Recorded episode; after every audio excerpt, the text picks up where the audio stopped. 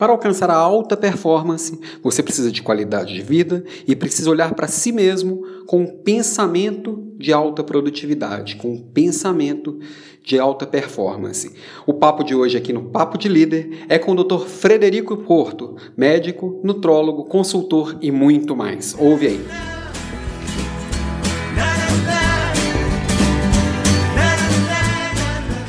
Olá pessoal, estou aqui hoje com o Frederico Porto, doutor Frederico Porto, mas eu prefiro que ele se apresente, já que tem tanta coisa que eu não sei nem exatamente dizer. Olá, é um prazer estar aqui no seu podcast.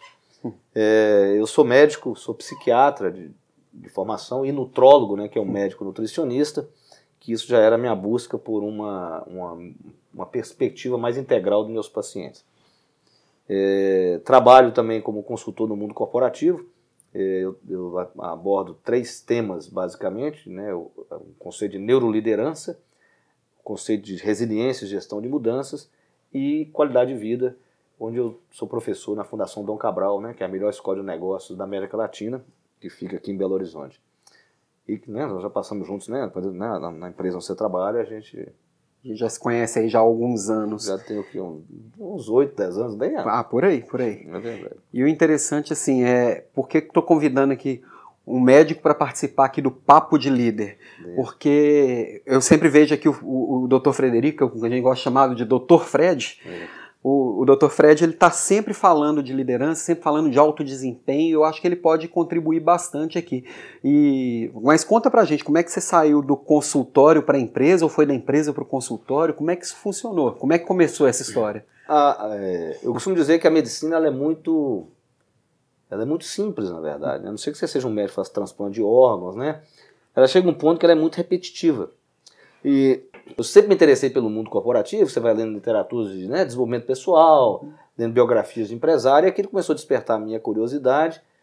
E eu vi que o mundo é, corporativo ele tem uma complexidade única, né? Tá certo? Então, e ao mesmo tempo ele tem que é, entregar resultados, ele tem que ser pragmático. Então é, uma, é, uma, é um mundo onde as ideias emergem, elas são aplicadas e se elas funcionarem elas vão sobreviver ou não. Então eu acredito que foi isso que despertou meu interesse. E desde então eu tento fazer uma ponte, né, isso já temos 15 anos, eu diria, entre é, o meu trabalho como psiquiatra e nutrólogo e o mundo corporativo, é, especialmente né, o desenvolvimento de líderes. Interessante. E você fala muito disso do desenvolvimento integral do ser humano, né? Às é. vezes a gente tá lá no dia a dia do trabalho e a gente trabalhando pra caramba, não parem nem para almoçar e acha que isso é alto desempenho. O que, que você acha disso? É, eu sempre falo que, para a gente entender o que é um paradigma, né? ou seja, por que, que um atleta, por exemplo, tem que dormir? Né? Quando o Ronaldo jogava no Corinthians, ia para farra, chegava né, sem, sem dormir no treino. É, então, é inaceitável um atleta daquela categoria que custa aquilo tudo a um clube não dormir. É inaceitável, provavelmente, ele não se alimentar. E por que, que a gente aceita que um executivo durma 3, 4 horas por noite se duvidar, isso é até bonito, né? Não, ele se entrega totalmente ao trabalho. Às vezes parece campeonato de sofrimento. Exatamente. Quando um encontra o outro, fala assim: Nossa, ontem eu fui dormir duas da manhã. Ih, é. duas da manhã você está dormindo cedo. Exatamente. É. Então é como se dormir fosse uma perda de tempo. Você sabe que hoje tem empresas americanas, né, que a ETA, que é uma seguradora americana, ela paga por funcionário e ganha um bônus se ele provar que ele dormiu é, oito horas por noite durante tantos dias naquele mês. Hum. Então, é, isso mostra que por que, que um executivo que custa tanto dinheiro a uma empresa, cuja decisão pode impactar profundamente a empresa no médio e longo prazo, é, a gente né, trata ele como se ele pudesse, como se esse descuido com a própria saúde não impactasse os resultados. O motivo, na verdade, é que esse impacto não é imediato. O Ronaldo, se ele não dormir 3, 4 dias é, bem, no jogo seguinte ele tem uma lesão que vai, né, vai ficar sem jogar durante dois meses por exemplo, o rompimento de um ligamento, né, que fica mais estressado pela falta de cuidado com a saúde. O executivo não. É, ele, as decisões dele impactam a empresa no médio e longo prazo. Então você não percebe é, imediatamente o efeito daquilo. Você pode perceber talvez no clima da equipe, porque ele vai estar mais mal-humorado, mas não sempre não, isso não é tão tangível. Mas não há dúvida que impacte. Então eu sempre digo que a gente tem que uma, é, levar para ele mostrar o seguinte: que você cuidar da saúde você vai performar melhor na segunda-feira. Eu, eu, minha conversa nunca foi no mundo corporativo é dizer que ele não vai ter diabetes daqui a 20 anos. Né? Eu, nunca, eu nunca falei do futuro, eu falo do presente. Uhum. né, que ele tem que é, fazer isso tudo para performar melhor no dia seguinte que ele cuidar de quê? Do ponto de vista físico, ele tem que cuidar da alimentação, do sono e da atividade física. Então ele tem que introduzir de alguma forma uma atividade física na vida dele, nem que seja caminhar mais. Hum. Hoje, né, cheio de aplicativos, coloque um que marque seus passos. Nós temos que dar, temos que dar 10 mil passos por dia. É, nós, se você ficar 5 horas sentado numa cadeira, e muitos ficam sem se levantar, para a sua expectativa de vida é igual você fumar 25 cigarros. Então, você é fumante e não sabe. é, o sono. A sociedade dorme cada vez menos.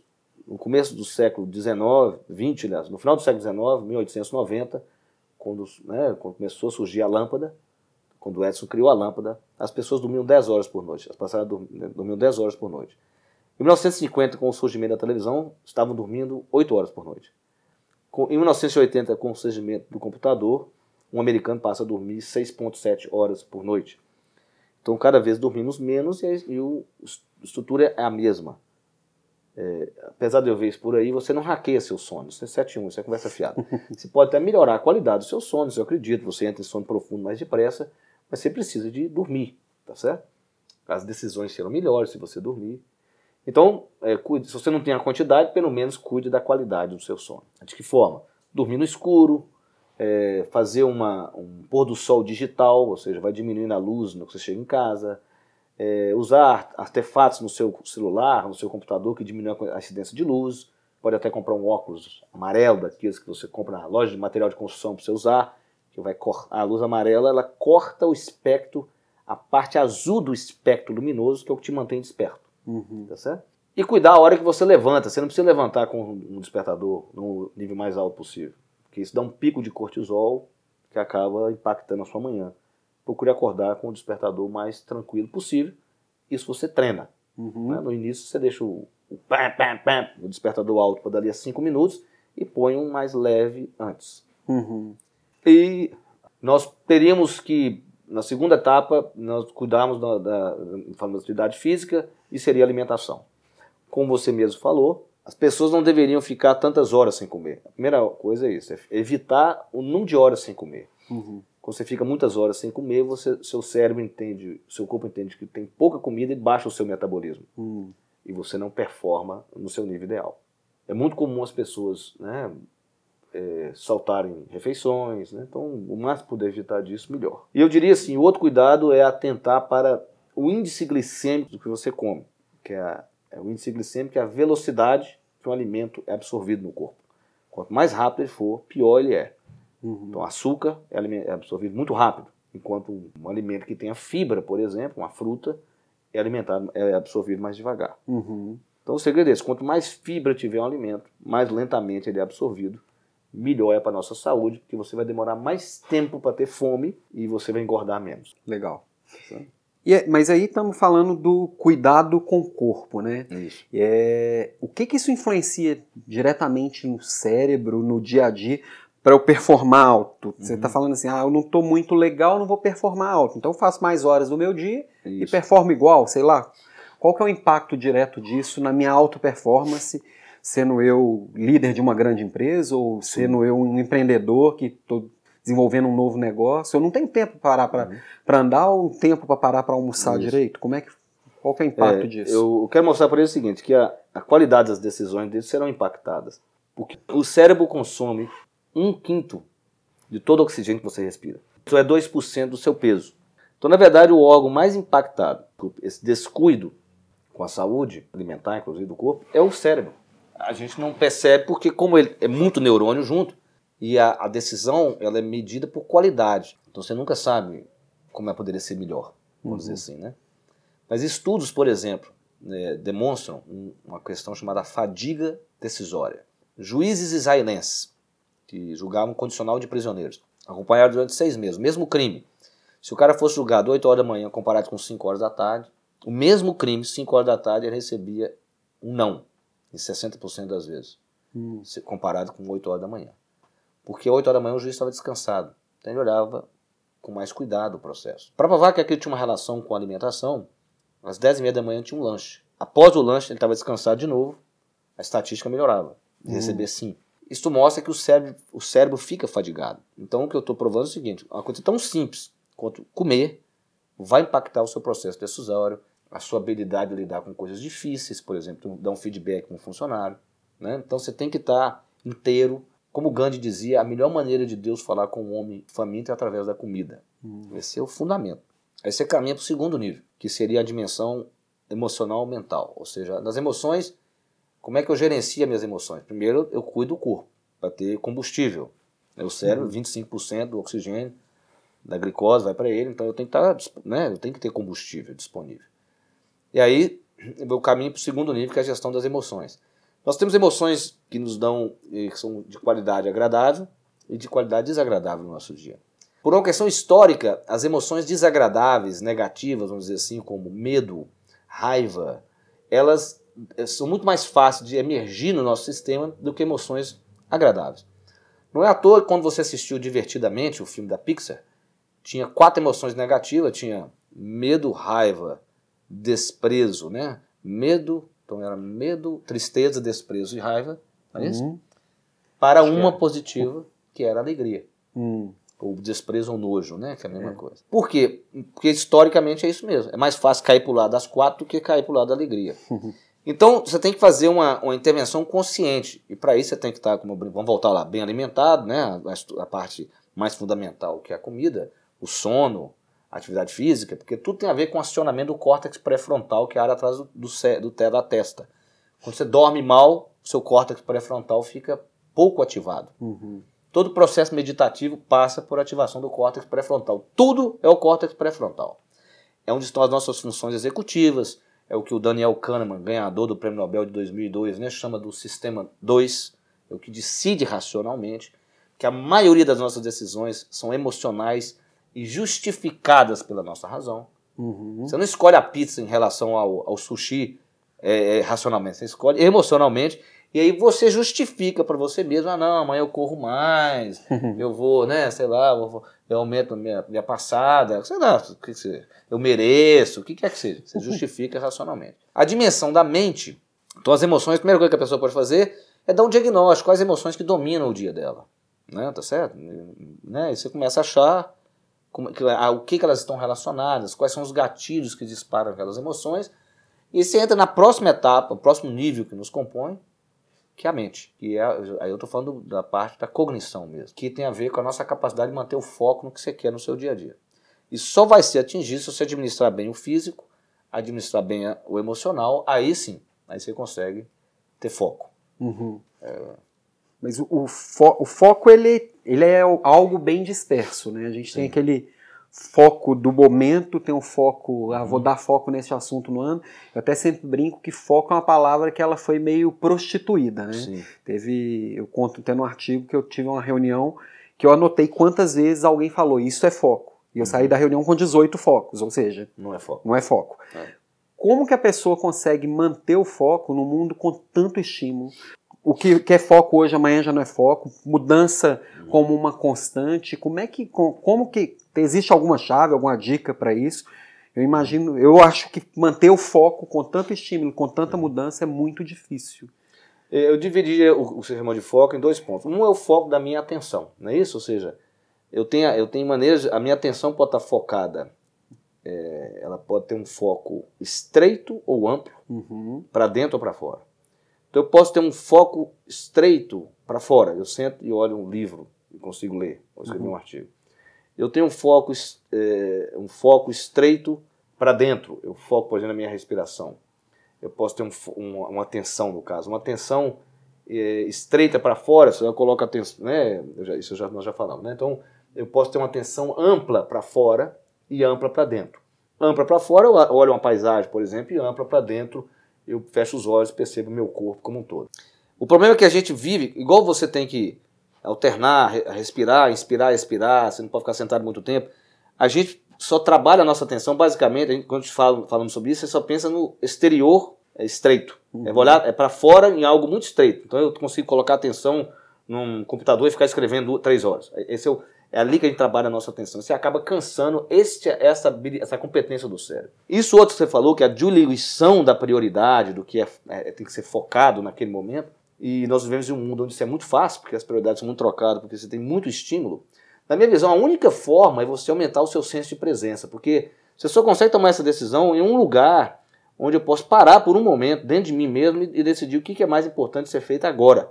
Então, quanto mais a pessoa praticar a presença, ela, o ideal seria que ela meditasse, né, ela praticasse a atenção, colocar o foco da atenção dela em algo e segurar ali. Uhum. E por que isso é uma prática muito interessante? Porque isso não é um esforço você só consegue. Por que, a pessoa não fala para mim, ah, não consigo meditar? Por que, que ela não consegue fechar os olhos e ficar 30 minutos percebendo a respiração? Primeiro, que qualquer um que fizer isso vai desviar a atenção a todo momento. Então, a prática é um estado de meta-atenção. Eu percebo quando a minha atenção vagueia, ela sai da respiração. Uhum. Eu estou preocupado com o que eu tenho que fazer amanhã. E eu trago a atenção de volta. Então, esse é o exercício. É isso que é o exercício de meditar. Você fala para mim, o que, que isso desenvolve? Para eu ser capaz de fazer isso, eu não posso fazer isso com. Não é igual levantar um peso. Eu trago a minha atenção de volta com muita força. Uhum. Não. Na quarta vez que eu fizer isso, eu estou cansado. Eu tenho que trazer isso com uma profunda compaixão por mim mesmo. Uhum. Com a gentileza. É o único jeito.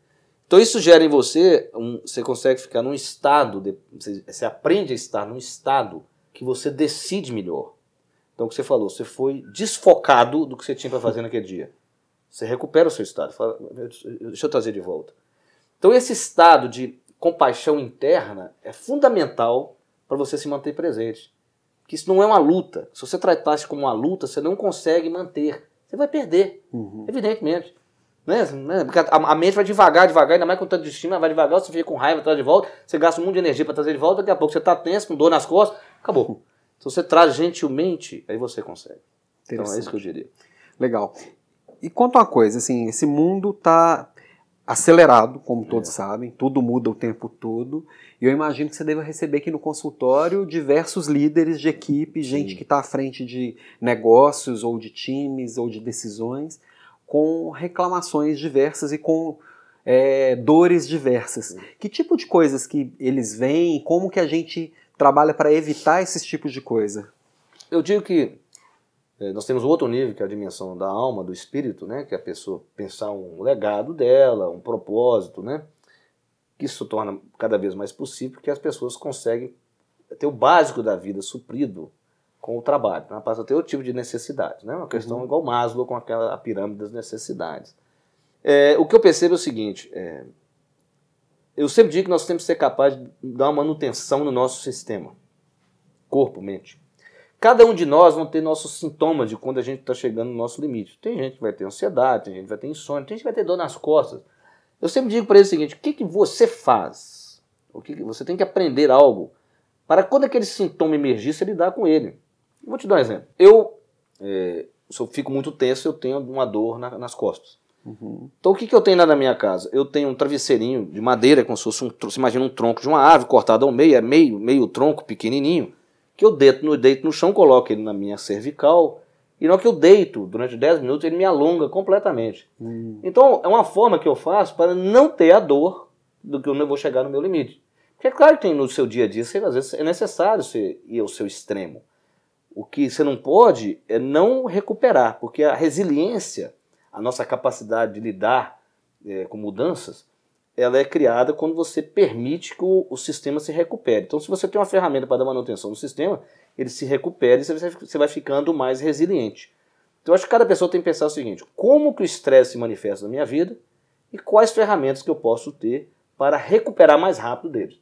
Não é tirar férias, porque isso não. Férias você vai, quando você voltar para o seu ambiente, férias é trocar o ambiente. Você mudou, voltou para o ambiente antigo, vai voltar tudo. Não, é você desenvolver uma estratégia, uma competência nova que te permite essa recuperação. Ou ela é momentânea, aprender a respirar agora, ou você faz ela no final do dia. Se você tiver ferramentas imediatas, seria o ideal. Eu acho que essa é, é a grande pergunta que eu sempre faço para eles e, acho, e, e forneço a eles esse tipo de ferramenta.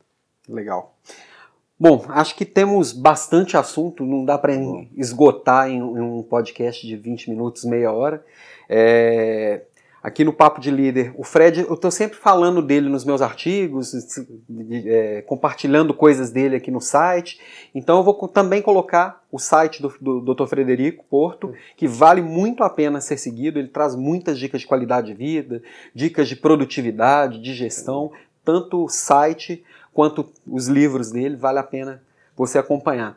Tem alguma coisa que nós não falamos que você queria dividir aqui com o nosso público? É isso que agora nós vamos ter, vou começar a postar artigos no LinkedIn, né, que eu não fazia antes, né? Tem um Facebook ativo, um Instagram ativo, um blog no site ativo. E vamos começar agora no LinkedIn, então vai ter para quem quiser acompanhar lá. Maravilha. E aí vocês vão ter bem mais conteúdo e aprender isso. com ele um pouquinho do que eu já aprendi durante todos esses anos e que eu espero aprender bastante ainda ao longo dos próximos. Obrigado, Fred. Muito obrigado, Alan. Um grande abraço, um abraço até mais. Você, tudo de bom. Até mais.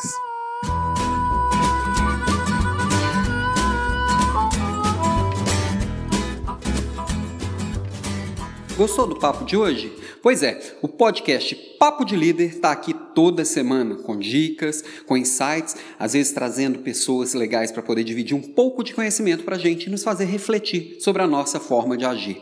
O podcast Papo de Líder é do portal www.desenvolvimentodelideres.com.br. Você também pode me achar no LinkedIn, só procurar lá Alan Pimenta ou no Instagram, no Facebook, também tá fácil de achar e tem bastante coisa, tá? Lá eu publico artigos, vídeos, insights, também trago algumas reflexões.